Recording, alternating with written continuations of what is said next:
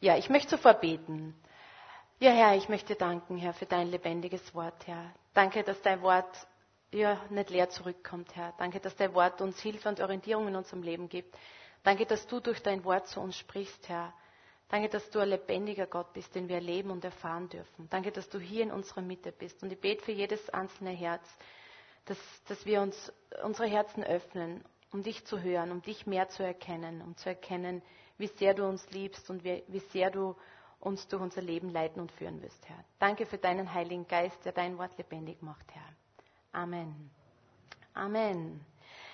Markus hat ja in den vergangenen Wochen schon über Orientierung für unser Leben gepredigt, in den verschiedensten Bereichen, wie zum Beispiel, wie gehen wir mit unserer Zeit um, wie gehen wir in Beziehungen miteinander um, in der Ehe, wie gehen wir mit den Medien um. Und meine Predigt heute ist irgendwie so ein bisschen, würde ich sagen, fast Fortsetzung und Ergänzung. Ich habe das schon am Herzen gehabt länger.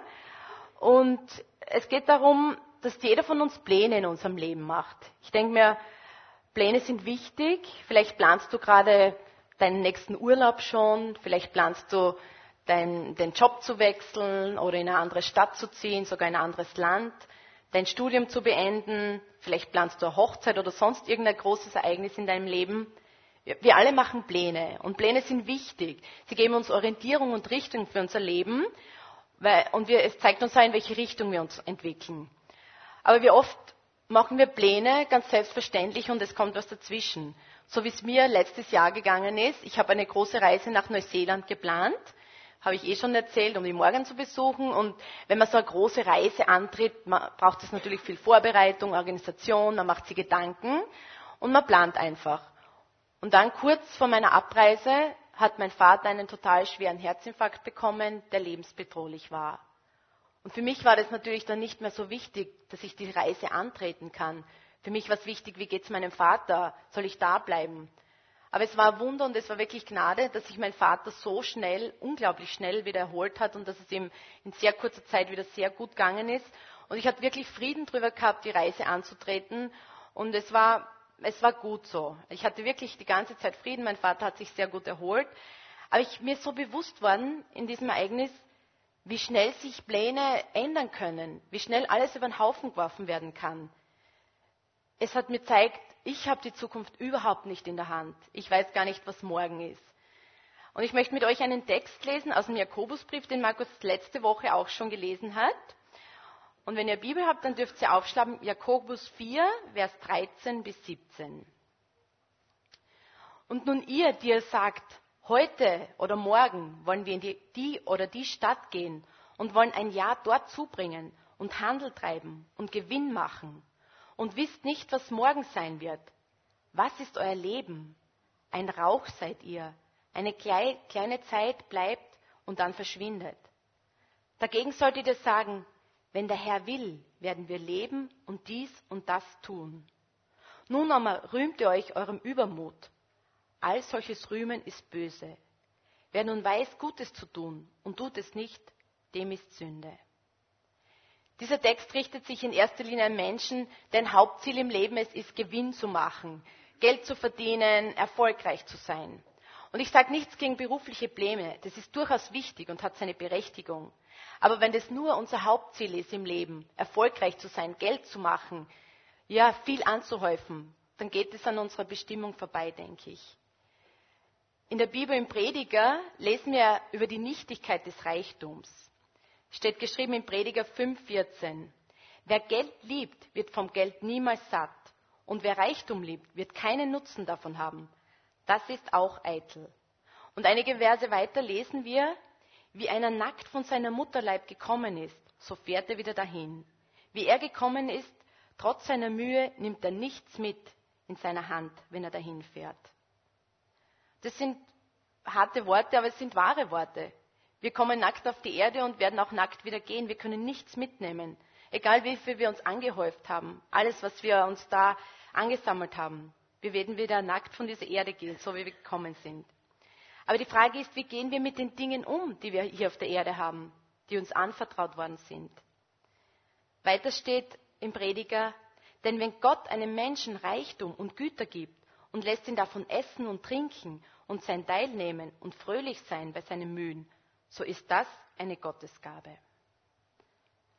alles, was wir hier auf Erden haben, unsere Zeit, Markus hat vergangene Woche über die Zeit geredet, unser Geld, unser Besitz, unsere Gaben, unsere Talente, ist alles von Gott und es gehört nicht uns. Wir sind so, sozusagen Verwalter von dem allen, was, was wir von Gott bekommen haben. Die Frage ist, wie gehen wir mit dem um, was wir auf Erden haben? Jakobus will in, in unserem Ausgangstext äh, klar machen, dass das Leben vergänglich ist. Er spricht zu den Menschen, die scheinbar denken, sie haben ihr Leben selbst in der Hand. Sie können alles planen, die nächsten 15 Jahre. Schauen wir mal, was kommt. Oder ich mache das und das. Und es ist eigentlich eine Selbstsicherheit und eine Überheblichkeit. Es ist eine Unabhängigkeit von Gott. Der Text zeigt deutlich, dass wir alle nicht einmal wissen, was morgen sein wird. Das Leben ist wie ein Rauch, wie ein Nebel. Und kann man Nebel einfangen oder festhalten? Der vergeht eigentlich wie der nächste, mit dem nächsten Wind. Sprüche 27.1 sagt, rühme dich nicht des morgigen Tages, denn du weißt nicht, was der Tag bringt. Ich begegne immer wieder Menschen, mit denen ich über den Glauben reden kann, Gelegenheit über Gott zu reden. Und dann hört man immer wieder, na, für das habe ich jetzt keine Zeit. Über das mache ich mir mal vielleicht Gedanken, wenn ich alt bin, wenn ich in Pension bin. Aber wer weiß, weißt du, was morgen ist? Wer weiß, was morgen ist? Niemand kann es mit Sicherheit sagen. In Zeiten von Finanzkrisen, Terroranschlägen, anderen unvorhersehbaren Ereignissen steht unsere Sicherheit auf wackeligen Beinen. Und ich will heute überhaupt keine pessimistische Stimmung verbreiten. Ich hoffe, das habe ich bis jetzt noch nicht getan. Nein, auf keinen Fall. Ich will uns einfach zeigen, wie wertvoll unser Leben hier auf Erden ist und wie begrenzt unser Leben hier auf Erden ist. Und wie wir unser Leben hier gut und einsetzen, damit es Frucht bringt. Und dass wir unser Leben aus Gottes Perspektive sehen, sozusagen aus der Ewigkeitsperspektive. Und dass wir unser Leben hier leben, dass es wirklich Frucht bringt. Wozu lebe ich hier auf Erden? Was kann ich mit meinem Leben hier auf Erden bewirken? Mein Leben hier ist begrenzt, unser Leben ist begrenzt. Wir wissen nicht, wie lange wir hier sind. Aber unser Ziel soll sein, unser Leben hier zu leben, dass es Gott die Ehre gibt, dass Frucht daraus entsteht. Aber wie mache ich das? In den Psalmen steht ein sehr wichtiger Vers, den ich euch vorlesen möchte. Lehre uns zu bedenken, dass wir sterben müssen, auf dass wir klug werden. Und in einer anderen Übersetzung heißt es, lass uns erkennen, wie kurz unser Leben ist, damit wir zur Einsicht kommen. Warum macht es uns klug, wenn wir uns dessen bewusst werden, dass wir sterben müssen? Ich glaube, das ist eine gute Frage. Warum sagt der Psalmist so eindringlich, lehre uns zu bedenken, dass wir sterben müssen, auf dass wir klug werden? Ich glaube, wenn uns das bewusst ist, dass unser Leben hier wirklich begrenzt ist, dann sehen wir die Dinge aus einer anderen Perspektive. Dann werden wir die Dinge aus Gottes Perspektive mehr sehen. Oder ich hoffe, dass, sie, dass wir sie mehr als Gottes Perspektive sehen. Jemand hat einmal gesagt, unser Leben hier auf Erden ist wie die Schulzeit. Und wenn wir im Himmel sind, beginnen die Ferien. Also ich glaube, jedes Kind freut sich auf die Ferien und Schulzeit ist halt ja, aber ich will nicht diesen Eindruck verschaffen, war unser Leben hier auf der Erde muss so mühsam sein. Nein, wir haben ein wunderbares Leben von Gott geschenkt bekommen. Jeder von uns hat Gaben und Fähigkeiten und Talente und die dürfen wir einsetzen, solange wir auf Erden sind. In der Bibel gibt es eine Geschichte von einem Mann, der sich sehr viel Besitz angehäuft hat. In Lukas 12 lesen wir, und er sagte in einem Gleichnis und sprach, es war ein reicher Mann, dessen Feld hatte gut getragen, und er dachte bei sich selbst und sprach, was soll ich tun? Ich habe nichts, wohin ich meine Früchte sammle. Und sprach, das will ich tun. Ich will meine Scheunen abbrechen und größere bauen und will darin sammeln all mein Korn und meine Vorräte. Und will sagen zu meiner Seele, liebe Seele, du hast einen großen Vorrat für viele Jahre. Hab nun Ruhe, iss, trink und hab guten Mut. Aber Gott sprach zu ihm, du Narr, diese Nacht wird man deine Seele von dir fordern. Und wem wird dann gehören, was du angehäuft hast? So geht es dem, der sich Schätze sammelt und, sich nicht, und nicht, nicht reich bei Gott ist. Dieser Mann hat sein Leben verwendet, um sich mehr und mehr Güter anzuhäufen. dass er gar nicht wusste, wohin er mit seinem Besitz sollte. Aber am Ende des Tages hat er, hat er nicht mal gewusst, er wusste, er glaubt eigentlich zu wissen, dass er die nächsten Jahre sicher ist, aber er hat den nächsten Tag gar nicht mehr erlebt. Wofür hat er sein ganzes Vermögen angehäuft? Er hat sein Leben sozusagen auf die falsche Karte gesetzt. Niemand von uns kann etwas mitnehmen. So wie ich schon eingangs aus dem äh, Prediger vorgelesen habe, wie einer nackt von seiner Mutterleib gekommen ist, so fährt er wieder dahin. Wer gekommen ist, trotz seiner Mühe, nimmt er nichts mit sich in seiner Hand, wenn er dahin fährt. Wir leben ja in einer Gesellschaft, wo der Tod eigentlich totgeschwiegen wird. Niemand redet gern über den Tod oder setzt sich damit auseinander. Dennoch gehört der Tod zum Leben. Niemand von hier kann ewig auf Erden leben, egal wie reich man ist, egal wie viel Geld man sich anhäuft. Man kann mit Geld nicht das Leben kaufen. Sogar der reichste Mann auf der Welt kann sich nicht das ewige Leben hier kaufen. Und ich kann euch sagen, die Sterblichkeitsrate in Österreich und auch in all den anderen Ländern auf der Welt liegt noch immer bei 100 Prozent. Also es ist kein, kein Geld, kein Besitz der Welt kann unser Leben hier verlängern. Aber die Frage ist, wie sollen wir unser Leben hier auf Erde sinnvoll nutzen? In dem Gleichnis vom reichen Kornbauer sagt Gott zu ihm, so geht es dem, der sich Schätze sammelt und ist nicht reich bei Gott. Wie werden wir reich bei Gott? Wozu sind wir hier auf der Erde berufen? Ich glaube, in erster Linie sind wir berufen, in der Gemeinschaft mit unserem Herrn Jesus Christus zu leben, in der Gemeinschaft und Abhängigkeit zu unserem Schöpfer. Paulus schreibt im Korintherbrief, denn Gott ist treu, durch den ihr berufen seid zur Gemeinschaft seines Sohnes Jesus Christus, unseren Herrn. Wir sind berufen zur Gemeinschaft mit unserem Herrn Jesus Christus. Wir sind geschaffen zur Beziehung und aus der Beziehung zu ihm zu leben. Aber wie sieht das aus? Wie leben wir diese Gemeinschaft im Alltag? Wie leben wir das? Nimmst du dir die Zeit für die Gemeinschaft mit Gott? Gehst du in die Stille? Gott will Gemeinschaft mit uns. Er will Gemeinschaft mit seinen Kindern, so wie ein Vater mit seinen Kindern Beziehung, Gemeinschaft haben will. Er will, dass wir ihn suchen. Er will, dass wir ihn suchen um seiner selbst willen. Und er will uns auch segnen. Er will, dass wir unser Leben nach seinen Ordnungen leben. Und dann wird es Frucht bringen. Wenn wir in die Stille gehen, können wir Gott oft viel leichter erleben, als in dem ganzen Trubel, der um uns herum ist. Und das ja, erfordert eine Konsequenz. Es erfordert einfach ja, die Voraussetzung, ich will Gott erleben, ich will mit Gott Beziehung haben.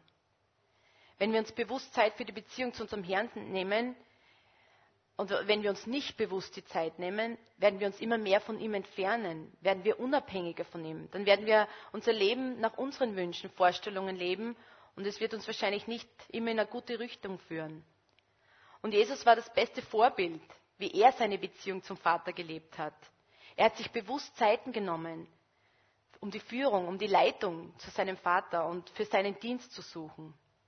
Es gibt viele Begebenheiten in der Bibel, wo Jesus sich zurückgezogen hat, in die Stille gegangen ist, die Gemeinschaft gesucht hat. In Lukas lesen wir, es begab sich aber zu der Zeit, dass er auf einen Berg ging, um zu beten. Und er blieb die Nacht über im Gebet zu Gott. Und als es Tag wurde, rief er seine Jünger und erwählte zwölf von ihnen, die, auch, die er auch Apostel nannte. Jesus selbst hat immer wieder die Gemeinschaft mit Gott gesucht. Er wusste, dass er abhängig war von der Beziehung zu seinem Vater. In einem positiven Sinn abhängig. Er wusste, dass er Führung und Leitung für seinen Dienst hier auf Erden brauchte. Und in einer anderen Stelle sprechen, brachten die Menschen viele Kranke und Besessene zu ihm. Und es steht geschrieben, und die ganze Stadt war versammelt vor der Tür. Und er half vielen Kranken, die mit mancherlei Gebrechen beladen waren und trieb viele böse Geister aus und ließ die Geister nicht reden, denn sie kannten ihn. Und am Morgen, noch vor Tag, stand er auf und ging hinaus. Und er ging an eine einsame Stätte und betete dort. Simon aber und die bei ihm waren, eilten ihm nach. Und als sie ihn fanden, sprachen sie zu ihm, Jedermann sucht dich. Und er sprach zu ihnen, Lasst uns anderswohin gehen, in die nächste Stätte, dass ich auch dort predige, denn dazu bin ich gekommen. Es war sehr viel los um Jesus. Die Menschen haben sich um ihn gedrängt. Sie wollten was von ihm. Aber Jesus ist in die Stille gegangen. Er ist in die Gemeinschaft zu Gott gegangen. Er, ist, er hat die Beziehung zu Gott gesucht. Und er hatte andere Pläne als die Jünger. Die Jünger haben gesagt, ja, Jesus, komm, du musst da bleiben, du musst da, da ist viel zu tun. Aber Jesus hat empfunden, dass es nicht dran war, hier zu bleiben. Und wenn Jesus für sein Leben, für seinen Dienst immer diese Abhängigkeit, diese Beziehung zu Gott gebraucht hat, wie viel mehr brauchen wir das für unser Leben, für unser alltägliches Leben? In Jakobusbrief steht auch, naht euch Gott, so naht er sich euch. Gott will, dass wir die Gemeinschaft zu ihm suchen, dass wir die Beziehung zu ihm suchen. Und oft suchen wir verzweifelt nach Gottes Führung in unserem Leben und beklagen uns, ma Gott redet nicht mehr zu mir, ich kann ihn nicht hören. Aber die Frage ist, nehmen wir uns wirklich Zeit für ihn? Nehmen wir uns wirklich Zeit, um in die Stille zu gehen, um von Gott zu hören? Ich habe einmal eine nette Geschichte gehört, die verdeutlichen soll, wie manche Kinder ihre Beziehung zu Gott äh, leben. Es ist, als ob man zum Arzt geht, man setzt sich hin, erzählt dem Arzt all seine Leiden, von Kopfweh bis äh, Zahnweh, bis äh, weiß nicht, Gelenkschmerzen, Hämorrhoiden und dann steht man auf, wenn man fertig ist mit dem Aufzählen seiner Leiden und sagt, danke Herr Doktor, auf Wiederschauen.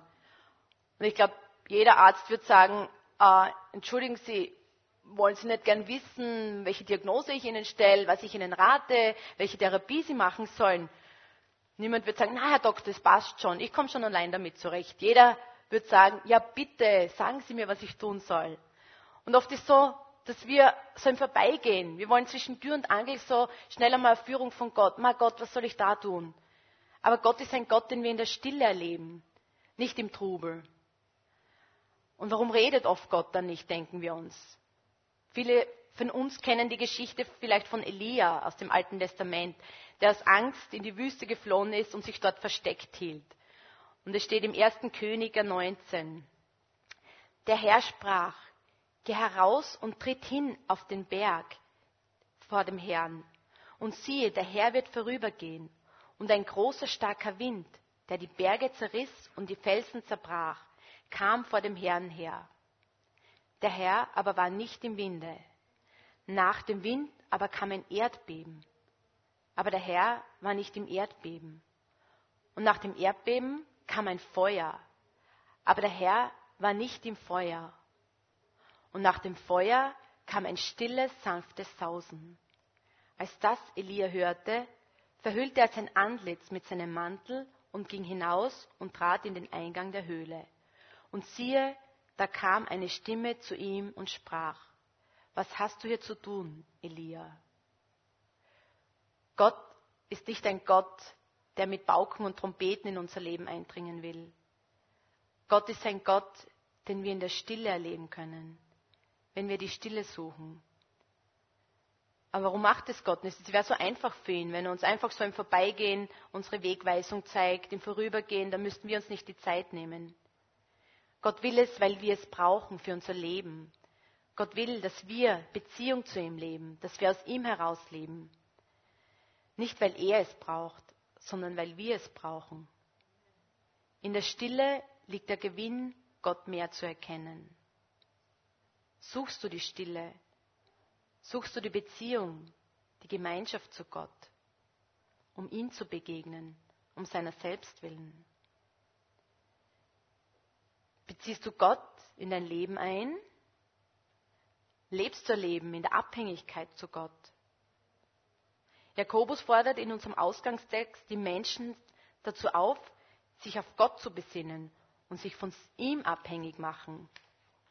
All die Pläne, die wir machen. Da steht, dagegen sollt ihr sagen, wenn der Herr will, werden wir leben und dies oder das tun. Und wie, wie nutzen wir unsere Zeit hier auf Erden sinnvoll? Der Epheserbriefschreiber sagt, so seht nun sorgfältig darauf, wie ihr eure Zeit führt. Nicht als Unweise, sondern als Weise. Und kauft die Zeit aus, denn es ist böse Zeit. Darum werdet nicht unverständig, sondern versteht, was der Wille des Herrn ist. Was ist der Wille des Herrn für unser Leben? Unser Leben ist ein Geschenk Gottes. Es gehört nicht uns. Wir sind Verwalter unseres Lebens. All das hat uns Gott anvertraut. Alles, was wir haben, unsere Zeit. Wir haben vergangene Woche schon über die Zeit gehört, wie wir unsere Zeit nutzen sollen. Unser Geld, unseren Besitz, unsere Gaben, unsere Talente, unsere Fähigkeiten. All das sollen wir einsetzen, um Gott damit die Ehre zu geben. Aber wie setze ich mein Leben und meine Talente ein? Im Matthäus-Evangelium gibt es ein Kapitel, wo es darum geht, dass Gott den Menschen verschiedene Talente anvertraut. Und es steht geschrieben, dass der Herr ja unterschiedliche Talente austeilt und dann auch fordert, von uns sie sinnvoll einzusetzen. Dem einen sei viel gegeben, dem anderen weniger. Aber jeder hat Gaben, Fähigkeiten und Talente bekommen. Und wir sind der Verwalter davon. In Gottes Augen ist es wichtig, dass wir diese Talente und all unsere Gaben und all, was wir haben, einsetzen, damit daraus Frucht entsteht. Naja, vielleicht sagst du, naja, was soll ich schon mit meinem Leben? Ich bin nicht dazu geschaffen, Großes zu tun oder ich habe nicht das Zeug dazu, ich habe so schlechte Voraussetzungen und na, was soll ich schon tun? Ich habe vor einiger Zeit eine Biografie von einem Mann namens George W. Carver gelesen, die mich wirklich sehr bewegt hat. Dieser Mann ist Mitte des 19. Jahrhunderts in Amerika als afroamerikanisches Kind in eine Sklavenfamilie hineingeboren worden. Als kleines Kind ist er schon entführt worden von einer Bande. Damals, das war so gängige Methode, Sklaven zu entführen, um sie dann am Sklavenmarkt äh, teurer zu verkaufen. Und wie durch ein Wunder hat, ist er aber wieder zurückgekommen zu der Familie. Aber dieser Mann war dann durch Krankheit schwer gezeichnet und war überhaupt nicht mehr einsetzbar als Arbeitskraft. Und er hat seine ganze Kraft dann aber in der Botanik und Pflanzenkunde. Er war sehr interessiert und hat sich total mit Botanik und Pflanzenkunde beschäftigt. Und sein großer Wille, seine Lebenskraft und sein starker Glaube an Gott hat ihn dazu verleitet, dass er mit zwölf Jahren diese Familie verlassen hat und sich auf den Weg gemacht hat, um eine Schule zu finden, wo er sich unterrichten lassen kann, wo er lernen kann. Damals war das natürlich für afroamerikanische Menschen noch mit dem Hintergrund aus einer Sklavenfamilie unmöglich. Aber er hat es geschafft. Er hat es so weit gebracht, dass er mehrere Uni-Abschlüsse gemacht hat und ein großes Erbe als Botaniker, Entwickler und Künstler auf der Welt hinterlassen hat. Er war der Erfinder und Entwickler von hunderter Verwendungszwecke der Erdnuss und anderen Pflanzen. Und mich hat diese Geschichte einfach total bewegt. Und wenn sie euch interessiert, das Buch heißt Der Mann, der überlebte. Es ist eine wirklich sehr bewegende Geschichte. Dieser Mann war auch der erste Afroamerikaner, der im Kongress eingeladen war und die Möglichkeit hatte, seine Entdeckungen und Errungenschaften dort vorzubringen. Und er hat das vorgebracht und der Senat hat zugestimmt seinen Forderungen. Und am Ende ist einer der Senatoren zu ihm gegangen und hat ihn gefragt, woher haben Sie das alles gelernt? Worauf Carver geantwortet hat, aus einem Buch. Worauf dieser Senator gefragt hat, ja, aus welchem Buch? Carver hat gesagt, aus der Bibel. Und ich will nicht sagen, dass ihr nächstes Mal, wenn ihr eure Gartenarbeit verrichtet, mit der Bibel in den Garten gehen müsst. Nein, die Bibel ist kein Botanikführer, aber dieser Mann hat sein Leben wirklich total in Abhängigkeit zu Gott gelebt. Er hat, er hat einen starken Glauben gehabt, er hat einen Willen gehabt, dass er mit seinem Leben etwas machen will. Und er hat einmal gesagt, mich hat niemals die Frage beschäftigt, wann ich sterben werde. Ich habe mich stets gefragt, was ich tun kann, solange ich am Leben bin. Ich glaube, das ist eine wichtige Frage. Wir müssen uns nicht die Frage stellen, wann wir sterben müssen. Wir haben heute schon gehört, wir müssen alle sterben. Unser Leben ist begrenzt. Aber die Frage ist, was kann ich tun, solange ich hier auf Erden bin? Und das, ja, es ist einfach bewusst zu machen, dass wir unsere Erde hier, also unsere Zeit hier auf Erden begrenzt ist. Und wir wollen unsere Zeit hier sinnvoll einsetzen und nutzen. Dieser Mann hat wirklich die schlechtesten Bedingungen gehabt, die schlechtesten Voraussetzungen, aber sein starker Glaube hat ihm wirklich geholfen. Und er ist nur ein Beispiel. Und ich glaube, die wenigsten von uns werden große Erfindungen machen oder große Errungenschaften. Vielleicht doch. Ich freue mich drauf, wenn ich was höre. Aber jeder von uns hat wirklich Gaben und Fähigkeiten bekommen. Und egal in welchen Bereichen du Fähigkeiten hast, in welchen Bereichen du Gaben hast, Talente hast, wir dürfen sie für Gottes Reich einsetzen, damit daraus Frucht entsteht. Paulus sagt im Kolosserbrief, und alles, was ihr tut, mit Worten oder mit Werken, das tut alles im Namen des Herrn Jesus und dankt Gott, dem Vater, durch ihn. Alles, was wir hier auf Erden tun, sollen wir im Namen Gottes tun, ihm zur Ehre. Und die Frage ist, was hinterlassen wir hier auf der Erde? Welches Erbe hinterlassen wir? Ich lese zurzeit gerade viele Bücher über Familie und Glaube praktisch leben, weil das Thema zu meiner Ordinationsarbeit ist. Und ein Satz ist mir gerade so vor kurzem ins Auge gestochen, den ich euch vorlesen möchte. Der Überfluss in den meisten europäischen Familien lenkt viele davon ab, vom Wesentlichen ab. Wir bemühen uns sehr, unsere Kinder materiell abzusichern, dass wir vergessen, dass es gar nicht so wichtig ist, was wir unseren Kindern hinterlassen. Viel wichtiger ist, was wir in ihnen hinterlassen. Ich glaube, das ist viel wichtiger. Was hinterlassen wir in ihnen? Und hast du dich schon einmal gefragt, was du in Menschen hinterlässt, mit denen du Beziehungen hast? Hast du dir schon mal die Frage gestellt, was Menschen über dich sagen werden, wenn du nicht mehr auf der Erde bist? Ich glaube, das ist eine wichtige Frage. Was hinterlassen wir hier? Welche Spuren hinterlassen wir? Es gibt ja Menschen, die Spuren der Verwüstung und der Zerstörung hinter sich herziehen. Und ich wünsche mir und bete, dass wir Menschen sind, die Spuren des Segens auf der, Erde, auf der Erde hinterlassen. Das ist etwas, das nicht offensichtlich passiert, nicht so bewusst, aber das ist das, was wir im Alltag leben sollen, indem wie wir mit Menschen umgehen, wie wir mit Beziehungen umgehen, in Beziehungen, wofür wir unser Leben einsetzen, unsere Talente, unsere Fähigkeiten, unsere Zeit, unser Geld. Wir wollen Menschen sein, die Segen hinterlassen, aus deren Leben Frucht entsteht. Und die Bibel, das Wort Gottes, gibt uns Orientierung und Hilfe darin, wie wir unser Leben sinnvoll einsetzen, damit daraus Frucht entsteht. Charles Wesley, ein sehr bekannter und begabter englischer Prediger aus dem 18. Jahrhundert, hat in einem seiner Gedichte Folgendes gesagt. Eine Verantwortung habe ich zu tragen, einen Gott zu verherrlichen, eine unsterbliche Seele zu retten und sie für den Himmel bereit zu machen, der gegenwärtigen Zeit zu dienen, meinen Ruf zu erfüllen. Oh, wenn es alle meine Kraft erfordert, den Willen meines Herrn zu tun. Ich denke, wir dürfen unser Leben und wir sollen unser Leben aus Gottes Perspektive sehen. Dass wir unser Leben aus der Grundlage des Wortes, aus der Orientierung heraus, dass Gott uns leitet, ihm zur Ehre führen, damit Frucht daraus entsteht. Und ich möchte zum Schluss kommen und nochmal zusammenfassen. Unser Leben hier auf Erden ist ein Geschenk, eine Gabe Gottes. Alles, was wir haben, bekommt von ihm. Es ist nicht unser Besitz. Und unser Leben hier, auf der Erde ist begrenzt. Niemand von uns weiß, wie lange wir hier auf Erden sein werden. Gott weiß es. Aber es liegt an dir, es liegt an uns, wie wir dieses Leben hier auf Erden leben. Ob wir nur unsere eigenen Wünsche, Vorstellungen und Pläne verwirklichen wollen oder ob wir dieses Leben aus der Beziehung, aus der Gemeinschaft heraus zu Gott leben.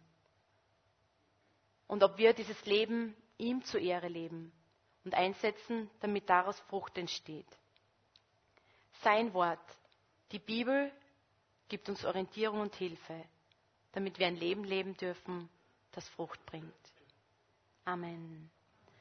Herr, ich möchte so danken, Herr, dass du uns unser Leben geschenkt hast und alles, was wir haben, Herr, alles kommt von dir, unsere Zeit, unser Besitz, unser Geld, unsere Talente und Fähigkeiten.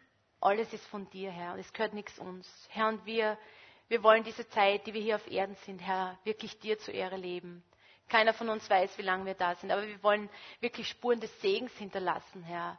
Wir wollen Frucht hinterlassen, Herr. Und das können wir nur, wenn wir in der Abhängigkeit zu dir leben.